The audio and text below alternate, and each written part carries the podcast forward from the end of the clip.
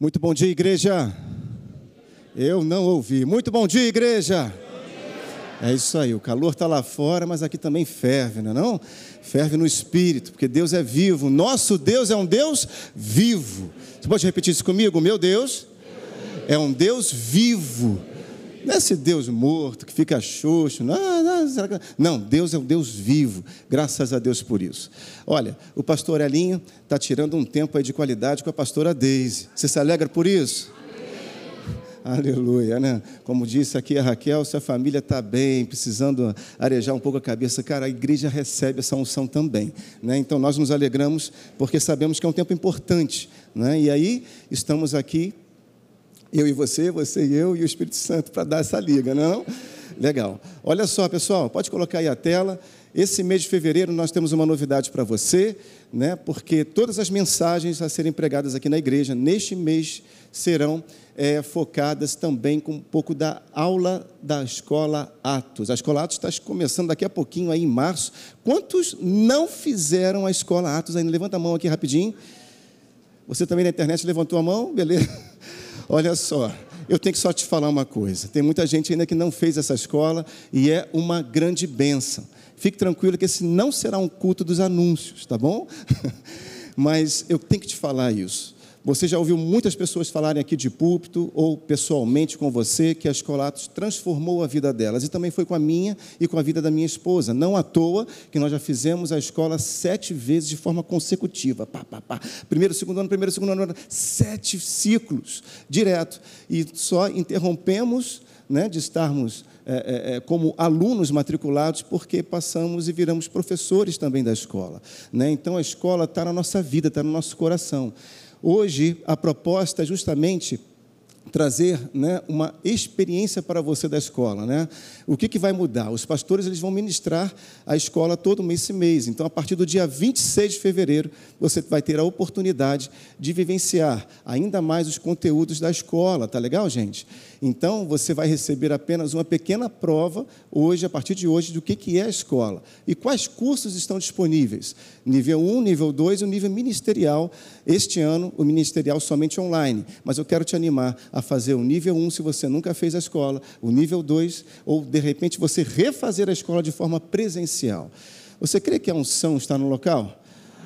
Tudo bem, o mundo está cada vez mais virtual, digital, e eu também estou nessa vibe aí, mas, gente, nada se compara a você estar num ambiente em que os irmãos, a igreja está.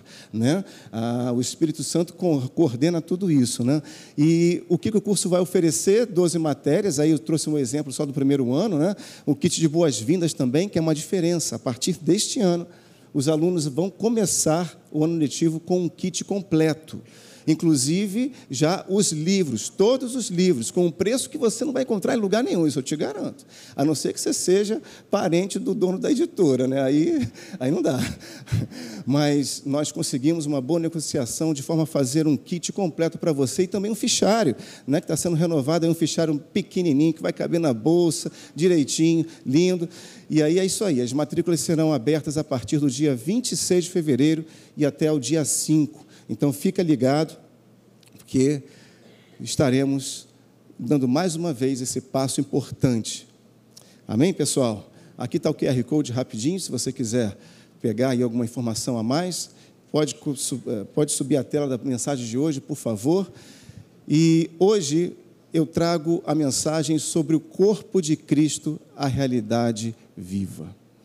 Vamos conversar um pouquinho sobre esse corpo, sobre essa estrutura que foi idealizada desde o início, desde a fundação do mundo, foi idealizada por Deus. E eu já te declaro que é uma estrutura saudável, é uma estrutura perfeita, é o corpo de Cristo. Amém, igreja? É a igreja. Nós somos o corpo dele. Amém, queridos? Legal? Muito bem. Então que você possa crer nisso, como diz lá em Colossenses, capítulo lá no Colossenses capítulo 1, no versículo 18, né? Eu vou ler até do 17. Ele, falando a respeito de Jesus Cristo, é antes de todas as coisas. Nele tudo subsiste. Ele é a cabeça do corpo, que é a igreja. Então, o corpo que somos nós, nós somos a estrutura idealizada e formada por Deus, cujo o cabeça é Cristo Jesus. E aí eu te pergunto, Tem como dar errado? Não, não tem como dar errado.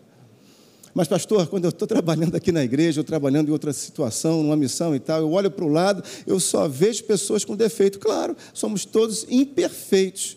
Você está comigo nisso aí? Eu também sou imperfeito mas nós fomos sendo trabalhados, talhados, polidos, não é verdade? No caminho da santificação, rumo à perfeição e olhando sempre para quem? Como diz a palavra, sempre olhando com os olhos fitos no alvo. Quem é o nosso alvo? É Cristo Jesus, é Ele, o Jesus ressurreto. Por isso, a garantia de nós termos o cabeça, e a, o próprio Jesus sendo o cabeça da igreja, é a garantia de que ela vai dar certo. Por mais que tenhamos é, imperfeições, sejamos pessoas falhas, cada um tem uma história, cada um tem uma bagagem de vida, e aí chega, de repente, vai se unir a um grupo, a um trabalho, a uma função, e aí descobre pessoas com outras histórias, outras manias, outras situações. Não é verdade? Você, você, você é uma pessoa de manias? É ou não é? Eu ia pedir para levantar a mão quem mora sozinho aqui, mas não vou fazer isso. E quem mora sozinho é uma pessoa cheia de manias, né? Conversa sozinho com a televisão, dialoga lá com jornalistas, essas coisas, né? Mas são histórias diferentes, pessoas diferentes, que de repente se encontram no mesmo trabalho, trabalhando no mesmo corpo. E aí, como é que se faz? Essa liga quem dá é o Espírito Santo. Né? Afinal, quando Deus une pessoas, seja num relacionamento, num casamento, numa família, ou mesmo no trabalho, ou mesmo ministerialmente falando, Deus une também propósitos. Não é verdade? Você vem com uma bagagem que vai abençoar outra pessoa. Né? E a pessoa também vai te abençoar, nem que seja com a lixa, irmão, entendeu? Vai lá, faz daquela lixada boa, te aperfeiçoando para você dar passos cada vez maiores com Deus na tua vida. E é isso aí. Né? Muito bom. Então, vamos falar um pouquinho sobre o corpo de Cristo. E eu peço a você para abrir a sua Bíblia. Eu sei que você está acostumado, confortável, de ter os versículos todos aqui, mastigadinhos na tela, mas eu vou te pedir nessa manhã para você trabalhar um pouquinho seu, a sua Bíblia, seja ela de papel ou eletrônica, tira ela aí, saca ela do seu bolso. E vamos ler 1 Coríntios capítulo 12, alguns versos aqui, e eu começo no versículo 11, que diz o seguinte: Todas essas coisas, porém, são realizadas pelo mesmo e único Espírito. E Espírito aqui está com letra maiúscula, é o Espírito de Deus. E Ele, letra maiúscula também, as distribuiu individualmente a cada um conforme Ele quer. A vontade é de quem? Do Espírito Santo. Ele né, é o cabeça de todas as coisas aí, o Espírito de Jesus mas ele distribui individualmente a cada um. Então, deixa eu falar uma coisa para você. Você que nasceu em Cristo Jesus, reconheceu Ele como seu Senhor, você já está capacitado para frutificar. Você já está capacitado para ser uma bênção para ser um vaso, não somente de honra, mas um vaso abençoador. Você já está capacitado, porque esse verso também é mais um né, que garante isso, que o Espírito de Deus ele distribui individualmente, ninguém fica de fora. Pastor, eu não me considero apto para nada, eu sou uma pessoa absolutamente tímida. Eu também era. Sabia disso? Já contei isso aqui para você, não vou ficar repetindo. Mas eu era absolutamente tímido. Eu não conseguia né, é, chegar nas pessoas, né, né, naquela coisa toda. Eu já falei isso, né? Eu gostava de uma, de uma menina, ficava ali, ó, três meses, cozinhando. Ô oh, Senhor, traz a benção. Traz a benção, Senhor. se você é tímido, se você é tímida, saiba que Deus está em você. E a hora que Ele quiser te usar para abrir a boca, Ele vai fazer. Vai fazer o que fez comigo vai fazer com você também. Em situações que você nem imagina. Você vai sentir alguma coisa fervendo lá de dentro que você não vai conseguir segurar, não vai conseguir segurar, vai sair. E vai sair uma palavra que vai transformar pessoas, um testemunho vivo, que você vai certamente ser um pontapé, talvez um início de uma transformação de vida, de uma união novamente e chamar essa pessoa também para a participação do corpo. No versículo 12 fala lá: ora, assim como o corpo é uma unidade, diga comigo, unidade. O corpo não é um, um ser desmembrado. não é um ser de pedaços, que você vai e cata lá somente quando você precisa. Não, o corpo é uma estrutura única. É uma estrutura única, não importa se é um dedo mindinho, um dedo pequeno, se é a cabeça, se é o coração, o órgão vital, o corpo, ele é uma estrutura única. E Deus imaginou assim. Amém, querido? A diferença é que o nosso corpo natural, ele, né, ele, ele sofre ali o, o pulsar, né, a, a frequência, o, o, tem o sangue natural, mas o corpo de Deus, ele tem o sangue de Cristo revelado, né, que já nos redimiu de todo o pecado, de toda a culpa, de toda a situação. Esse sangue vai dando a vitalidade necessária para esse corpo que é a igreja, sendo um organismo vivo do céu aqui nesta terra um organismo que transmite a vida e não somente a vida né, de respirar, mas a vida de Deus. Né? E é um corpo que é capaz de realmente se renovar de uma forma sobrenatural. Você está entendendo isso nessa manhã? Por mais que você esteja desanimado, como o pastor Alexandre já falou antes, mas você e eu, como corpo de Cristo, temos essa capacidade de, ó, de renovo no Espírito de Deus, de renovo em Deus de forma sobrenatural. Não sei se você já teve essa oportunidade de olhar uma célula, né, um, um ser qualquer, no microscópio. Né? Eu já tive essa oportunidade e é impressionante. Hoje na internet tem tudo, você vê lá, né? tem vídeos e que mostram a estrutura do corpo humano. Os profissionais de saúde, quem já estudou biomedicina né? É, ou medicina, sabe muito bem a beleza e a complexidade que é a estrutura do corpo humano. É absolutamente incrível. E aí eu não sei como um médico consegue terminar uma faculdade de 5, 6 anos e não se converter a Deus, porque é, é, impressionante como essa máquina, só de imaginar que assim que você ah, foi gerado no ventre da sua mãe, o teu coração já está lá, uma vez que ele foi formado, teu coração é o primeiro órgão a ser formado, inclusive, ele começa já a pulsar, a pulsar, e nunca mais para de pulsar, de bater, até o dia que do Senhor da tua vida o coração nunca para. Esteja você calmo ou acelerado, esteja você acordado ou dormindo, o coração está lá, bum, bum, bum, bum, bum, bum, bum, bum, bum. Nunca para. Que máquina é essa perfeita, que não para de funcionar durante anos, décadas, talvez mais de um século? Só de imaginar que o corpo natural ele reflete né, essa sabedoria e esse poder tão maravilhoso de Deus, imagina o corpo que se chama igreja, que é o corpo espiritual de Deus. Então, pode estar o dedo tá doendo, pode estar um irmão chateado, mas o corpo, ele é um corpo vencedor, porque o cabeça desse corpo é Cristo Jesus.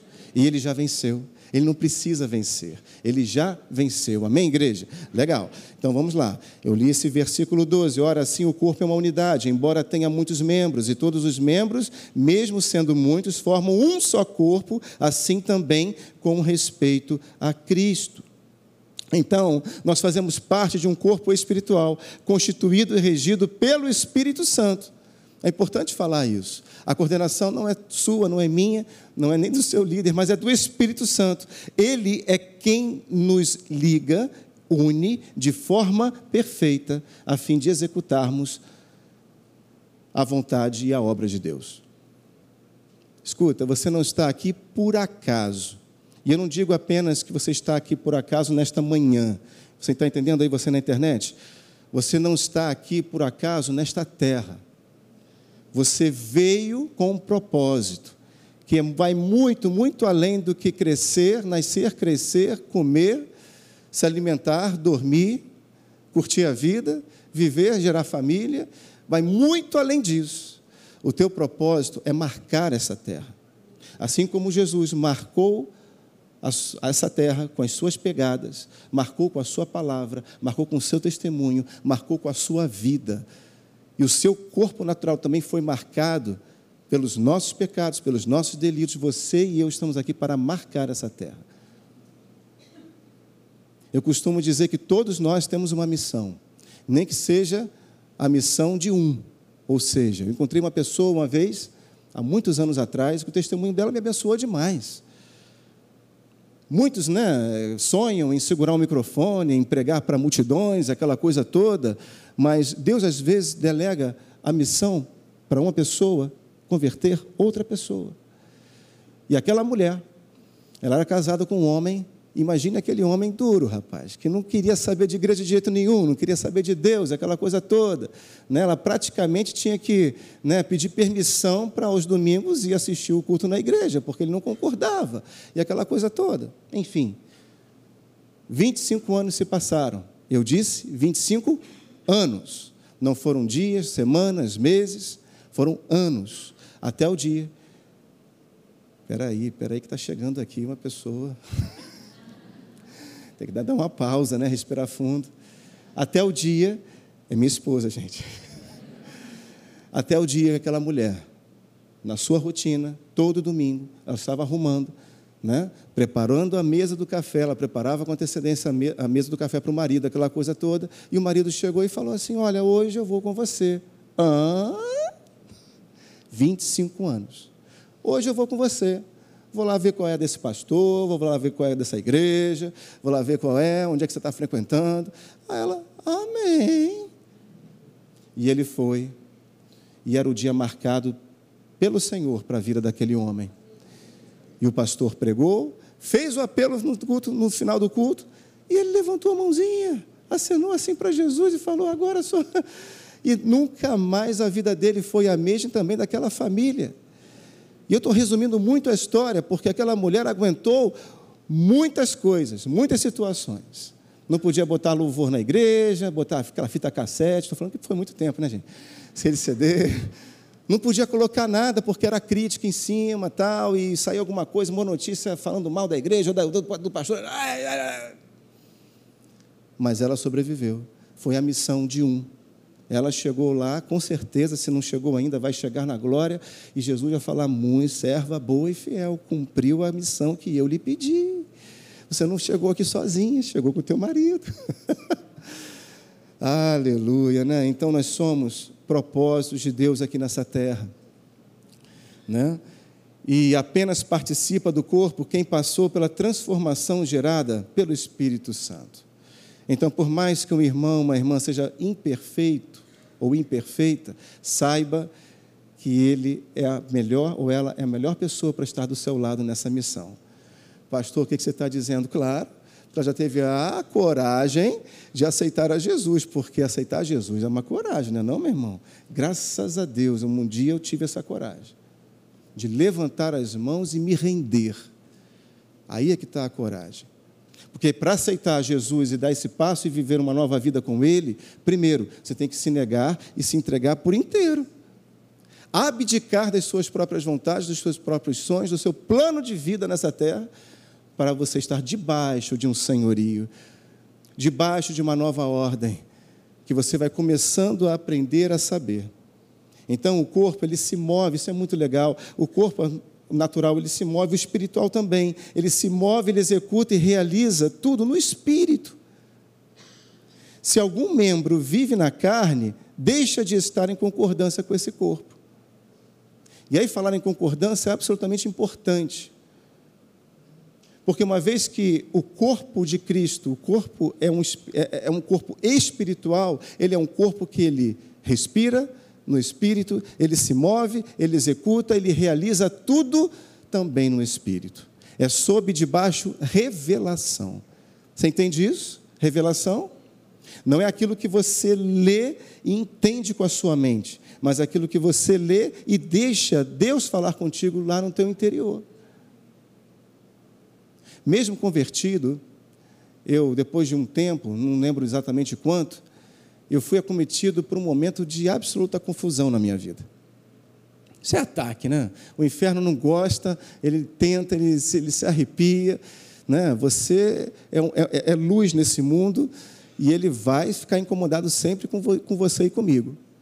E aí eu estava naquela situação, falei, meu Deus, olha, era uma fase que eu estava, sabe, essas fases assim da nossa vida, que a gente fica dando um nó na cabeça. Eu cheguei a tal ponto de tamanha confusão que eu cheguei a duvidar da minha própria salvação. E a perguntar, Senhor, caramba, será que realmente eu sou salvo? será que realmente, né? mas pela misericórdia do Senhor, Deus começou a mudar as coisas no meu coração. Porque eu li a Bíblia como letra, e a letra, diz o apóstolo Paulo, a letra mata, mas o Espírito vivifica. E à medida que você vai crescendo e amadurecendo, você vai se entregando, né? E vai tendo contato com essa revelação. Escuta, se você não teve essa experiência ainda, abra o teu coração que você vai ter. E é aos poucos.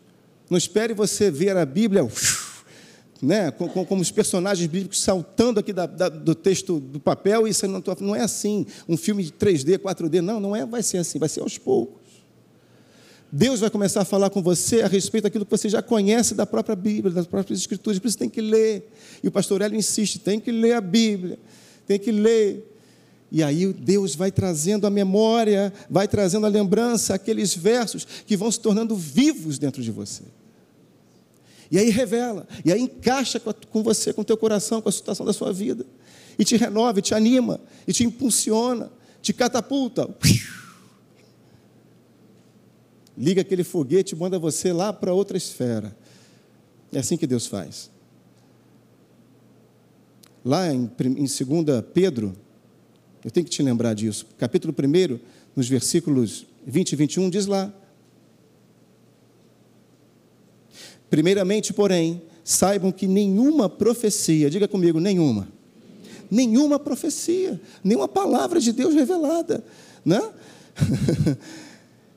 nenhuma profecia da Escritura provém de interpretação pessoal, de particular elucidação. Verso 21. Porque nunca, jamais, qualquer profecia, qualquer palavra foi dada por vontade humana. Entretanto, homens falaram da parte de Deus, movidos pelo Espírito Santo. Então, é inspiração. Eu estou aqui contigo hoje, estou trazendo uma palavra baseada numa aula da escola Atos, mas eu creio, como eu estava orando aqui antes, que Deus, através do seu Espírito, vai te trazer uma mensagem. Cada um aqui vai receber essa mensagem de uma forma um pouco diferente, porque é para você, é pessoal, é individual que Deus trabalha na tua vida. Deus trata com você de forma individual também, apesar de nós estarmos aqui no corpo, no coletivo. Você está pegando isso?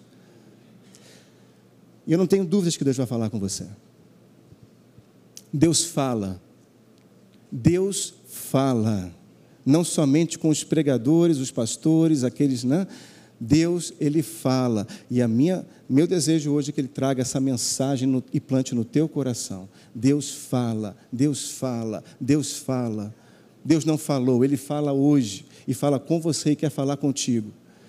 Quando eu tinha 17, 18 anos, queridos, recém-convertido. Recém-convertido eu estava lá em Ipanema, próximo da Praça General Osório, onde aos sábados ainda devem acontecer aquelas feiras né, de, de, de, artesanato, artesãos, onde vários artesãos expõem né, as suas artes, etc. e tal. Eu estava ali naquele sinal fechado para atravessar a rua para aquela praça. E aquele sinal não, não, não, não, não abria, o trânsito não parava, o sinal não fechava né, para o trânsito, aquela coisa toda. E eu, eu olhei para o outro lado e eu vi né, um, um, um, um tipo um quadro do tamanho dessa televisão aqui atrás, 75 polegadas, mais ou menos isso, mas um emaranhado de linha. Eu olhei assim e falei, nossa, que confusão, que coisa aquela, como é que pode? Não dava para entender nada, não dava para interpretar nada. E eu, de curiosidade, eu atravessei a rua quando o sinal abriu para mim, pedestre, fui, fui lá e atravessei e fui naquela barraca lá. E quando eu me deparo com aquele quadro, uma cena, uma paisagem, não me lembro, mas lindo, perfeito, né? Eu já sabia um pouco né, desse negócio aí de ponto de cruz, né? Minha mãe fazia, aquela coisa toda, sabia como é era o negócio. Eu fiquei impressionado o tamanho daquele quadro. Isso ficou guardado na minha mente. Um tempo depois, nesse mesmo período que eu estava passando, de situação de confusão e tudo mais, Deus falou comigo. Deus fala, querido. E me trouxe à memória a, a, aquela imagem do antes e do depois. E falou comigo, e falando assim: Olha, filho, foi a primeira vez que eu ouvi Deus falando a respeito da importância de eu enxergar as coisas, tudo, da forma que Ele enxerga. não que eu enxergo. Filho, você tem que aprender a olhar com os meus olhos. Só falou isso. E aí vem o Espírito Santo e começa a trazer um entendimento dentro do teu coração. E eu entendi. Aquele quadro era o mesmo, só que poderia ser visto em duas perspectivas. E aí eu entendi que por maior que fosse a confusão da minha vida, por confusão da tua família de repente, por mais que seja a confusão do teu trabalho hoje, você tem a oportunidade, a opção de olhar com os olhos naturais, com os olhos do medo, com os olhos confusos, com os olhos do homem, ou olhar com os olhos de Deus, com os olhos do Espírito e aquilo que parece uma tremenda confusão é o mesmo quadro, só que você, quando olha na perspectiva de Deus, você olha já tudo pronto, arrumado, lindo, perfeito, solucionado. é assim que funciona. Então, nessa manhã, nem entrei na aula ainda, vamos lá, estou pregando mesmo, né? Deus está tratando da tua vida. Pessoal da produção não fique chateado comigo. Que você saiba que por mais que você esteja numa situação de caos, o Senhor, Ele é contigo. Ele é com a tua vida. E ele, o primeiro passo, a primeira coisa que você tem que fazer é enxergar como Ele enxerga. Não tem uma situação, não tem qualquer situação difícil que Deus não possa te resgatar dela. Não tem. Não existe beco sem saída com o nosso Deus. Não existe labirinto sem saída com nosso Senhor. Não tem, não tem, porque Ele é poderoso. Ele cria situações, Ele cria caminhos, Ele cria, se for necessário. Então saiba Ele olha para a sua vida de forma arrumada, organizada, a tua vida dá certo, você dá certo. Você nasceu em Cristo Jesus para dar certo e vai dar mesmo, cheio de falhas. Eu também sou. Pergunta para ela aqui, para minha esposa. sou cheio de falhas. Mais que queijo suíço, cheio de furo. Mas Deus é o Deus da misericórdia, é o Deus da graça, é o Deus da união, é o Deus do amor, que vai fazendo com que, mesmo com, essa, com essas falhas todas, eu seja uma pessoa, um vaso de bênção e um vaso de honra. Que não somente Deixe Deus trabalhar na minha vida, mas seja uma pessoa que sirva para acertar tantas outras. Versículo 13, lá de 1 Coríntios, capítulo 12, voltando para lá. Pois em um só corpo todos nós fomos batizados, ou seja, fomos imersos, mergulhados em um único espírito, quer judeus, quer gregos, escravos ou livres, e todos nós, e a todos nós foi dado beber um único de um único espírito.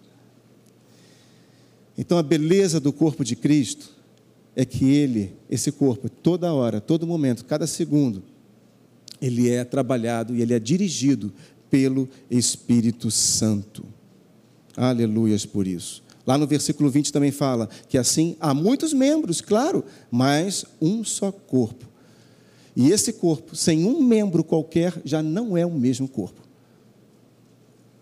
Você está comigo nessa manhã?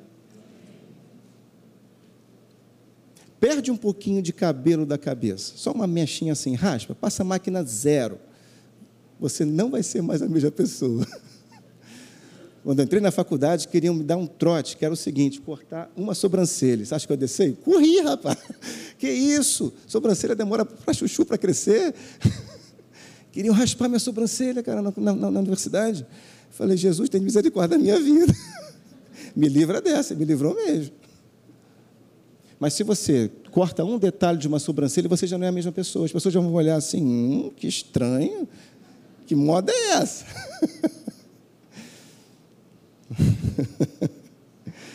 Eu coloco a primeira frase da manhã para você: que o projeto de Deus é que todos os membros do corpo de Cristo caminhem e trabalhem juntos. Juntos. Você não foi convocado para trabalhar sozinho. Você não foi chamado para viver Deus sozinho. Você não foi convidado a viver um evangelho particular. Não, é junto. De forma coordenada, ou seja, dirigida pelo Espírito Santo. E essa coordenação é perfeita quando é feita por Ele. Agora, quando nós começamos a botar a nossa mente, querer dar palpite e tal, aí a coisa desanda, a máquina não anda, a máquina, não, né? a, a eficiência perde. Agora, quando a coordenação, a direção é totalmente dele, e isso é muito doido, porque às vezes você não vai entender, você não vai entender. Mas Deus também não pediu para você entender nada, Ele pediu para você crer, não é verdade? Por que, que eu estou nessa igreja? Você não tem que entender, meu irmão. Você tem que crer. Situações vão ser trabalhadas na tua vida aqui, que lá na frente Deus vai usar. Igreja é porta para entrar, porta aberta, né? A gente costuma dizer isso. Porta pra, aberta para entrar e para sair também. Você acha que alguma vez eu já fiquei chateado com, com um membro de igreja, né, com ovelha que chegava para mim, pastor? Então, quando chega assim, então, tal, aquela coisa toda, né? olha, a gente vai se mudar e tal, no nosso trabalho, a gente vai sair da igreja. Eu falei, meu irmão, vai na bênção, vai na paz, tranquilo. Na é verdade? Passamos até por uma situação de que, poxa, fomos dar um curso, teve um casal que chegou lá na igreja querendo né, um curso de noivos. Falei, beleza, não tinha mais agenda, naquele ano tá bom. Sentindo, sentindo o espírito, vou dar esse curso de noivo, ministramos, particular. Sei lá quantas aulas. E no final, então, pastor, é, muito obrigado pelo curso. Tal, mas nós estamos indo para outra igreja. Eu falei, tá bom, amém. Mas eu sabia que havia um depósito ali, um depósito ali, um depósito ali dentro que vai ser frutificado para frente. Nós temos que ter a visão do reino. O corpo de Cristo tem a visão do reino, não essa visão medíocre de achar que a igreja se limita à tua igreja local, do bairro, ou ministério que você frequenta, mas a visão do reino. Legal, né? E o versículo 21, o olho não pode dizer à mão, não preciso de você. Nem a cabeça pode dizer aos pés, não preciso também de vocês. Não, de forma alguma. Todos nós precisamos de todos.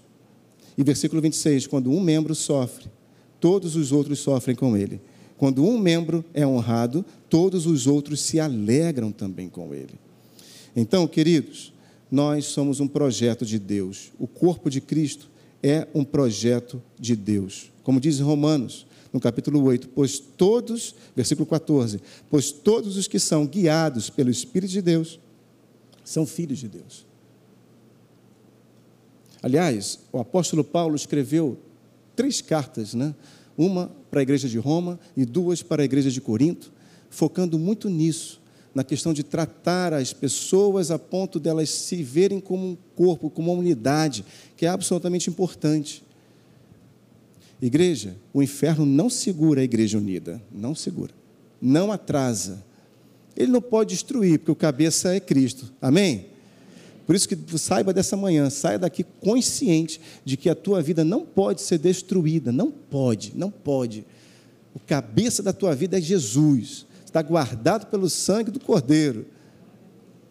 Mas o inferno ele trabalha para atrasar a igreja, para botar entulho, sabe, no meio do caminho, para trazer confusão, divisão. Mas quando nós somos dirigidos por Deus, pelo Espírito, isso não acontece. Então, o primeiro passo para você participar de forma sadia desse corpo que já é sadio porque foi idealizado por Deus, é você se deixar ser dirigido pelo próprio Espírito que dá essa liga. E esse é o espírito do corpo. Todos vivem uns para os outros. Essa é a visão do reino de Deus. Você está ali desenvolvendo, mas está preocupado com o outro. Percebe. E Deus vai te dar essa sensibilidade, perceber que alguém não está legal e tal, tal. Lá em Atos, no capítulo 2, né, justamente nos versículos 44 a 47, fala de como era a igreja lá nos primórdios dos tempos né, da igreja. Diz lá: todos os que creram estavam juntos. Olha aí, juntos, juntos, diga comigo, juntos. De novo, o corpo de Cristo ele caminha junto, unido. E tinham tudo em comum vendiam as suas propriedades e bens, distribuindo os produtos né, entre todos, à medida que alguém tinha necessidade. Diariamente perseveravam unânimes no templo. Olha aí. Partiam pão de casa em casa e tomavam as suas refeições com alegria e singeleza de coração. E o último versículo, versículo 47. Louvando a Deus e contando com a simpatia de todo o povo. Ponto. Vivendo dessa maneira, o que, que acontecia? Enquanto isso, acrescentava-lhes o Senhor, dia a dia, os que iam sendo salvos. Que legal, né? O maior evangelismo que existe é a igreja caminhar junta, bem nutrida, cuidando um dos outros e sendo esse exemplo maravilhoso para fora, porque lá fora as pessoas não têm. Eu já panfletei muito na minha vida, papelzinho né, de evangelismo, aquela coisa toda. Hoje o pessoal evangeliza virtualmente. Mas o maior evangelismo é esse aqui porque ia acrescentando o Senhor dia a dia os que iam sendo salvos. Essa unidade do corpo, esse corpo sadio, que não existe lá fora, ele iluminava, ele brilhava e chamava a atenção daqueles que não conheciam a Deus. Então é importante nós caminharmos sempre juntos em união. Essa é a essência do corpo mas poucos, às vezes, têm a, a, a revelação sobre o que, que é o corpo de Cristo de fato. Né? Nós fixamos a atenção, né, a nossa a, a questão natural, por muitas vezes na igreja, local, instituição. A igreja é isso aqui e tal. Não, igreja não é cimento, não é parede, não é televisão. Parede não é igreja não é isso. Igreja somos nós. Durante a pandemia, realizávamos cultos, gravávamos reuniões com a igreja vazia. E nós, pastores, assim, puxa vida, quando é que esse tempo não vai terminar? Porque faz falta, como é diferente. Depois reabrimos, você lembra disso? Reabrimos a igreja, mas todo mundo mascarado. todo mundo mascarado, um sentado aqui, outro sentado lá no outro lado. todo mundo distante um do outro. Igreja não é isso. Igreja é assim, ó, essa mistura, bate ombro com ombro, não é não? encosta a perna, ô irmão, calma aí, dá um aleluia. Aí a pessoa da frente, ah, igreja boa é isso, a gente está junto ali, grudado. Isso, essa é a igreja, essa vibração maravilhosa. Porque o Espírito Santo está, o Espírito de Deus está aqui nesse local. Você crê nisso? Mas o que, que ativa o Espírito de Deus estar aqui? É o teu espírito, é o meu espírito ligado com Ele, crendo crendo que Ele está aqui, é um ser invisível. Eu não pego, não sinto, não percebo naturalmente, mas Ele está aqui e Ele está trabalhando na minha vida. E eu vou sair daqui muito diferente de como eu entrei, recarregado, não somente para o dia de hoje, mas para uma semana de glória com Ele. Aleluia. É assim que funciona. Então, não é instituição lugar, mas nós temos que perceber a importância da visão da igreja corpo. O corpo de Cristo é uma realidade viva. Por isso precisamos ter um entendimento claro no espírito sobre essa realidade. É sobre essa realidade. Jesus nunca andou sozinho, já percebeu? Jesus nunca andou sozinho. A partir do momento que ele foi encontrar com João, lá batizando no Rio Jordão, ele também foi batizado. A partir dali, ele nunca andou sozinho. Na inspiração do alto, ele foi chamando um a um: vem cá, André, vem cá, João, vem cá, Vamos lá, Felipe. Ele nunca andou sozinho. Assim como nós também não estaremos sozinhos até a glória. Então, o corpo de Cristo está fundamentado na vida de Deus e na consciência dela através de um relacionamento com o cabeça, né, com Cristo e com os seus membros também.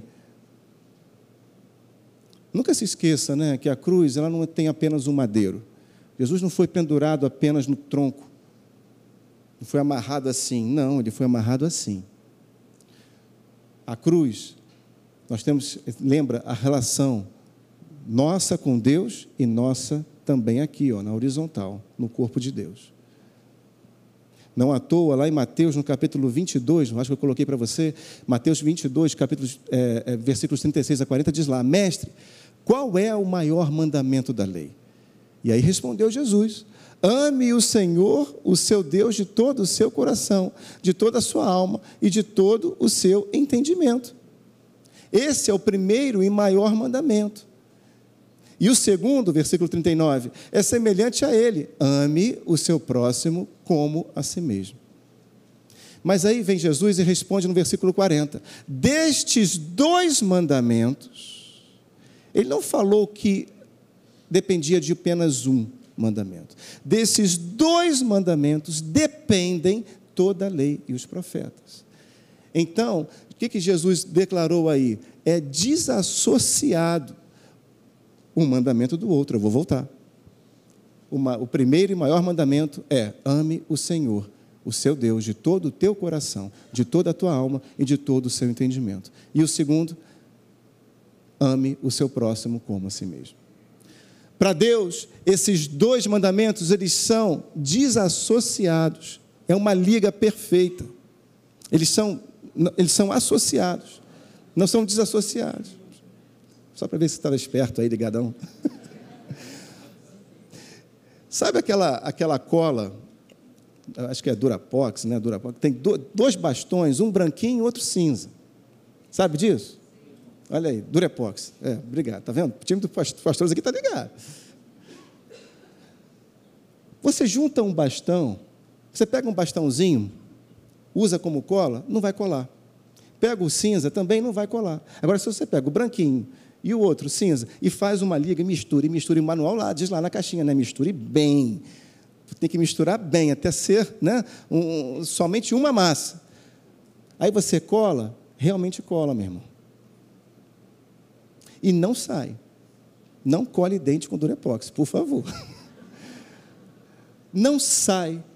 Agora, você tenta desassociar aquela massa, transformar de novo no bastão branco, não consegue nunca mais. Minha filha adora brincar de massinha. E eu fico para ela, filha, não mistura a cor rosa com azul. Não mistura, senão o papai vai ter que comprar outra. Não mistura, porque depois que mistura, a brincadeira perde a graça, entendeu? Vira tudo uma massa cinza lá sem graça. Ah, papai, eu quero fazer isso, mas com essa.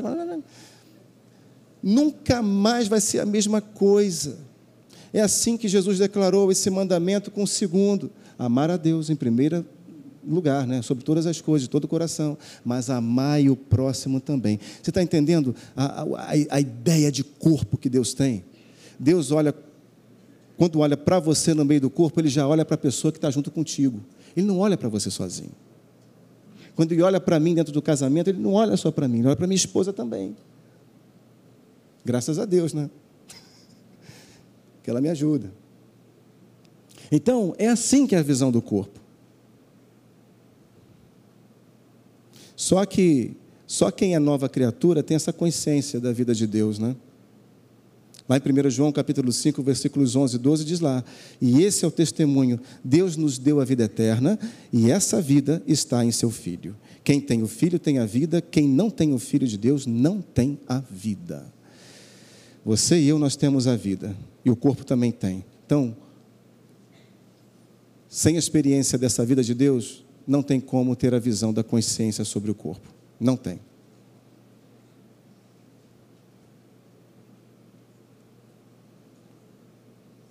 A vida de Deus nos habilita por dentro a ver o corpo de Cristo, sem que eu tenha que ser informado sobre isso. Porque Ele está aqui dentro. Ele está aqui dentro. Agora, infelizmente, muitos participam da igreja, até como membros, né? Desse corpo por natureza, mas sem essa vida, sem essa consciência. Nós temos que saber que é uma questão de natureza. Então, o corpo de Cristo já é um corpo ressurreto, é um corpo capacitado, é um corpo ungido, é um corpo renovado, Alguém com uma perna artificial, por exemplo, ainda que ela pareça igual, né? e hoje a tecnologia está avançando muito, eu fico impressionado. Teve uma vez que eu estava, acho que estava num shopping, vi uma pessoa andando, só quando eu cheguei perto que eu percebi que ele tinha uma perna biônica. Né? Uma era natural, outra biônica. Eu fiquei impressionado mesmo.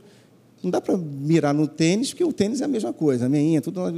Agora, impressionante na tonalidade, no material, na, na, no movimento. Eu fiquei impressionado. Temos corredores aí, uma alta tecnologia para alimentar aí a, né, os corredores e, os, os atletas deficientes também, mas você imagina que ainda que ela pareça igual a outra perna, essa perna artificial, ela não tem a vida em si mesma. Entendeu? Ela não tem a vida em si mesma. O que eu quero dizer com isso? Ela não tem a consciência do corpo. Quando os outros membros sofrem, essa perna artificial não vai sentir absolutamente nada. Não é verdade? Quando os outros membros também se alegrarem, essa perna artificial não vai participar também dessa alegria, porque é uma perna artificial. Então, nós temos que fazer parte desse corpo, mas um corpo espiritual. Você não é um corpo natural mais. Se alguém estiver na igreja ou no corpo de Cristo, mas valorizando as coisas da carne, o apóstolo Paulo mesmo diz, né? As coisas da carne competem da carne, do espírito do espírito. É assim que funciona. Se você está gélido, imperceptível, insensível, tá, alguma coisa não está errada com a igreja, mas está errada com você. Não está errada com o pastor ou com o líder, está errada contigo. Porque é parte, você é a parte do corpo que está aí, ó, sem sentir o que está acontecendo nessa atmosfera. Talvez você já tenha entrado no culto e não percebido nada desse movimento. Pastor aqui chorando, pessoal gritando, gritando, dando piruada. Aí, blá, blá, blá, gente quase vendo o anjo para lá e para cá, e você ali, frio, tal. Já aconteceu comigo também, eu confesso. Mas o problema está na atmosfera? Não. O problema está, às vezes, conosco, que chegamos na igreja despreparados para recebermos, ou melhor, doarmos, ou melhor, estarmos né, imersos naquele momento. Talvez a preocupação da tua cabeça seja tamanha que bloqueou, selou você para o teu espírito receber o que está acontecendo naquela reunião. Por isso que Jesus falou, né? Primeiro se esvazia. O primeiro passo para você ser cheio do Espírito Santo não é você começar a falar em línguas, não é você começar a ler a Bíblia, não é ter revelação, não, não é esse. O primeiro passo para você receber e ser cheio do Espírito é você se esvaziar primeiro. Quando você se esvazia, aí você está pronto para começar a ser cheio novamente e aí do Espírito. Está pegando isso? Legal. Deixa eu voltar aqui para o corpo. Lá em 1 Coríntios, no capítulo 12, versículo 26, só lendo de novo para você, quando um membro sofre, todos os outros sofrem com ele. Quando um é honrado, todos os outros se alegram com ele. Hum, aquele irmão foi promovido, foi convidado a ser sublíder? Ou colíder? Por que não eu? Estou aqui há 10 anos. Estou há 5 aqui na conexão. E nunca fui chamada para ser líder de uma casa. Eu já participei de uma igreja. Só, quase estamos fechando aqui. Calma aí, segura um pouquinho. Eu já participei de uma igreja que eram poucas pessoas. Eram 30, a igreja começou pequena, sabe? 40. E eu era o jovem de maior idade lá. E um tempo depois a igreja cresceu, né, de 30 passou para 40, de 40 passou para 80, para 100, e aí o pastor daquela igreja, ele percebeu no espírito a necessidade de começar a formar um grupo jovem. Já tinham muitos jovens naquela, chegando jovens, famílias com jovens, adolescentes e tal.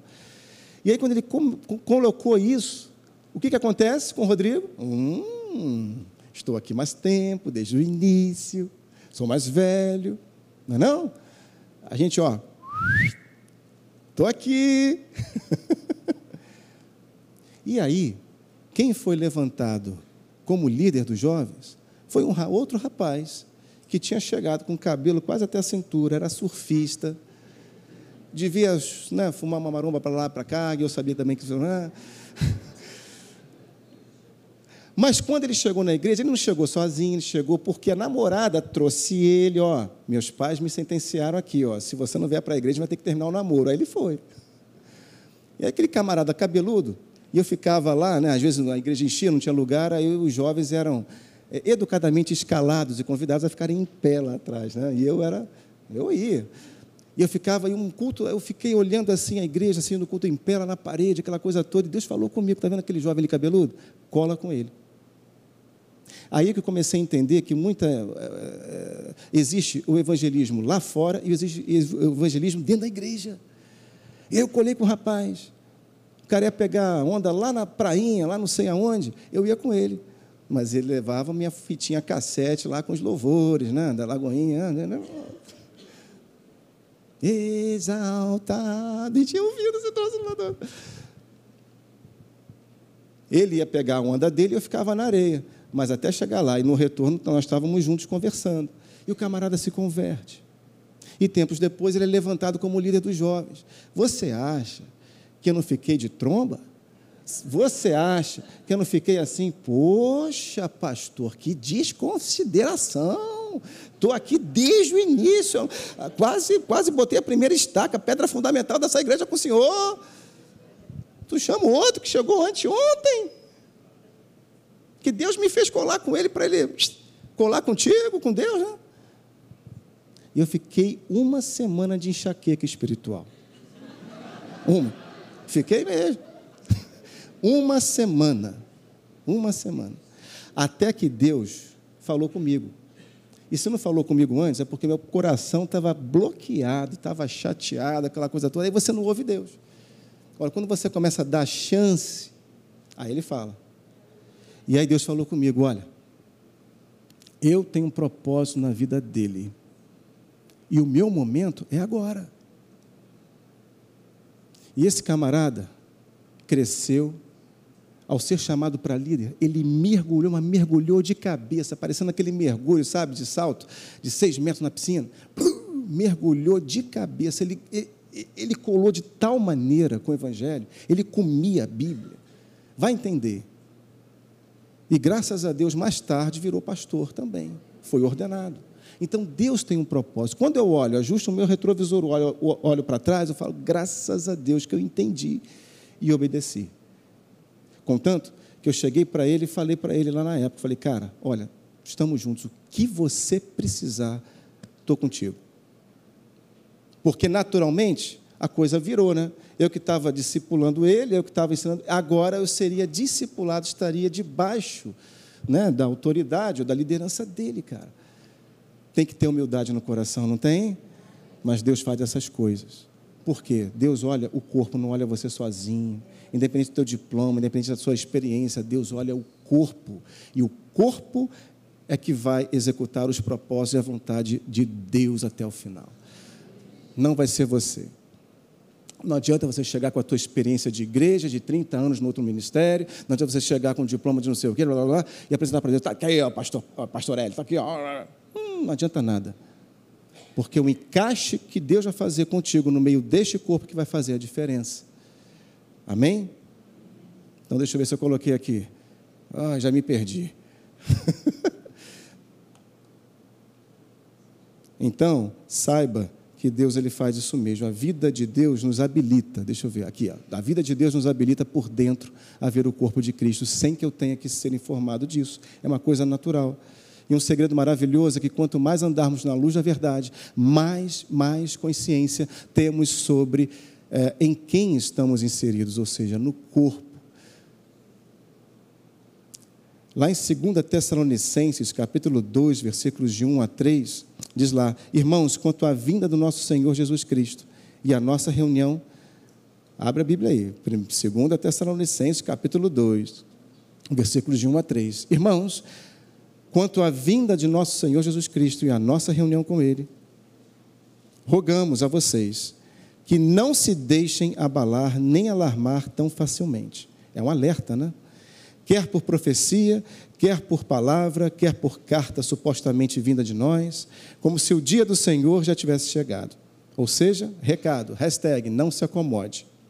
Versículo 3: Não deixem que ninguém se engane de modo algum, antes daquele dia virá a apostasia, e então será revelado o homem do pecado, o filho da perdição. O pastor Hélio vai fazer recentemente aí, né, uma conferência sobre os dias do fim, preparados para o fim e tal.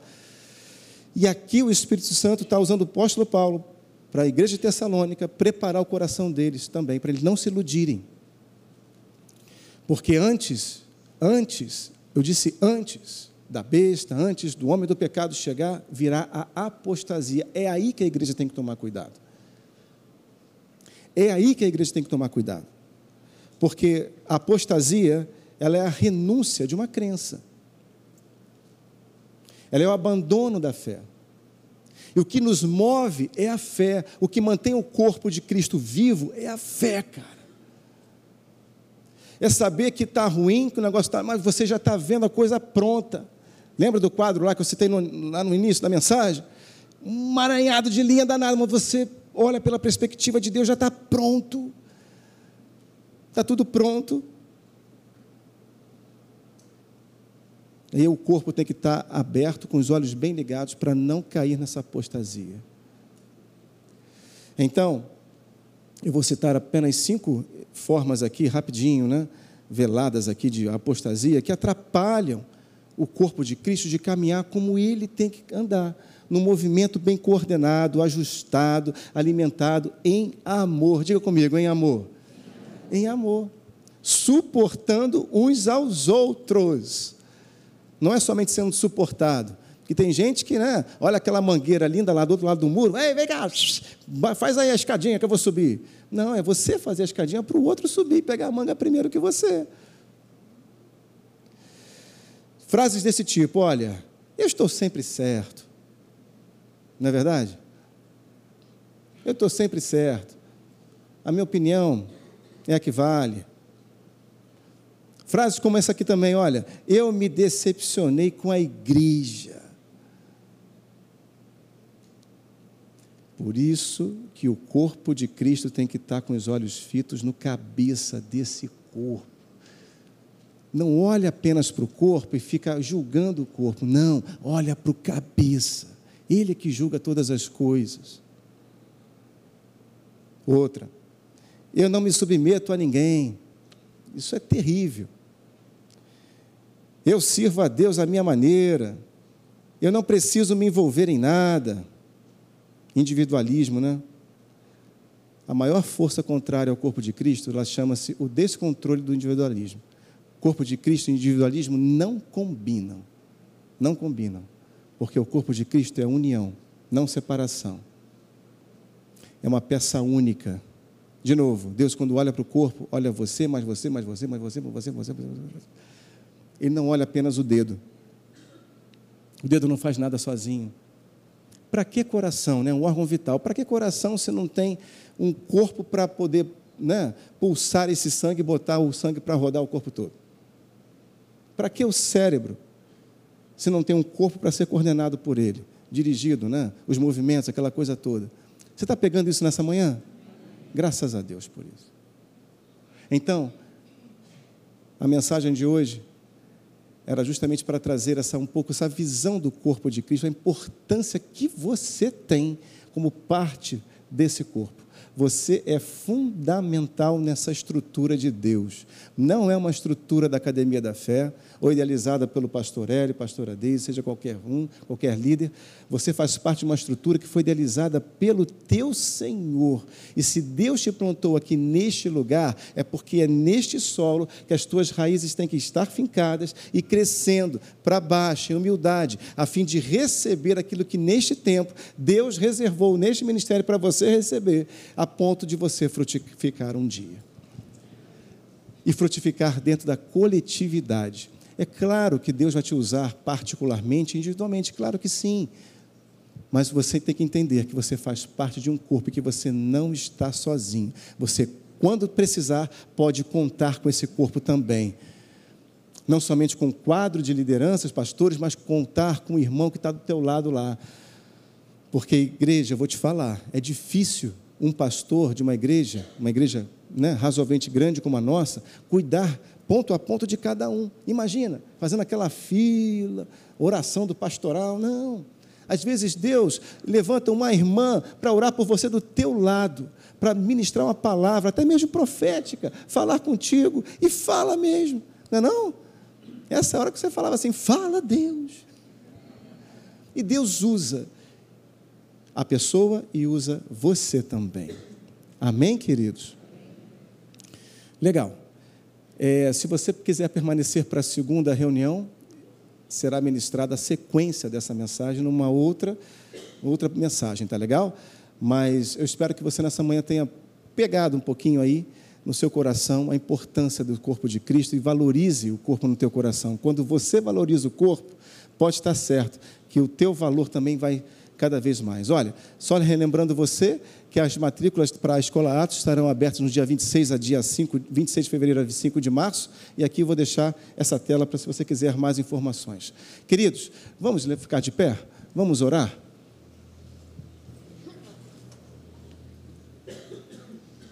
Os santos papeizinhos. Deus, nós te amamos, Senhor. nós te agradecemos por essa manhã. Nós ouvimos algumas mensagens, algumas passagens bíblicas, ouvimos essa mensagem, Senhor, a respeito do corpo de Cristo. Que corpo valioso, Senhor. Um corpo que foi inaugurado, idealizado, inaugurado, constituído, edificado, construído através do sacrifício do nosso Senhor. O Senhor escalou o teu próprio filho unigênito para que todo aquele que nele cresce tivesse acesso a uma nova vida e essa vida a vida eterna. Nós te agradecemos por nós estarmos e fazermos parte desse projeto divino, maravilhoso, o maior dos projetos para a vida de um homem, para a vida de uma pessoa, e nós fazemos parte. Senhor, eu também quero estender essa oração àqueles que ainda não fazem parte, ainda não, não tiveram essa experiência de participar em Cristo Jesus de, de um corpo unido como a igreja. Pessoas que estão até pela internet e que nunca mais retornaram para a igreja local, para uma igreja física, nunca mais tiveram a oportunidade dessa troca tão maravilhosa que o Senhor idealizou como igreja. Sara essas pessoas, Senhor, de toda, toda decepção, de toda mentalidade, toda forma de pensar que acabou afastando elas desse projeto tão maravilhoso. Converte, Senhor, toda apostasia em crença, em crença. Que a alegria retorne aos seus corações que a fé comece a bombar novamente, que elas sintam a vontade de retornarem para a casa do Senhor. Nós te louvamos, nós te agradecemos por esta reunião, Pai. Te louvamos também pela escola Atos, Senhor. Tanto ensino, tanta revelação. Essa escola tem trazido para uma vida prática o teu evangelho nas nossas vidas. Muito obrigado por isso, Senhor. Há mais de 20 anos esse projeto se iniciou. E há mais de 20 anos tem formado verdadeiros soldados em Cristo Jesus. Tem formado pessoas maduras. Não se trata de teologia, se trata de relacionamento contigo e com a tua palavra. Nisso nós te agradecemos seja conosco agora, seja com todos aqueles que irão para as suas casas ou para os seus destinos, guarda-os na tua paz, na tua segurança, Senhor, sabendo que eles são cuidados por Deus em todo o tempo. Muito obrigado, Senhor. Nós te louvamos e te agradecemos no nome mais maravilhoso que existe, que é o nome de Cristo Jesus. Amém. Amém, queridos. Aleluia.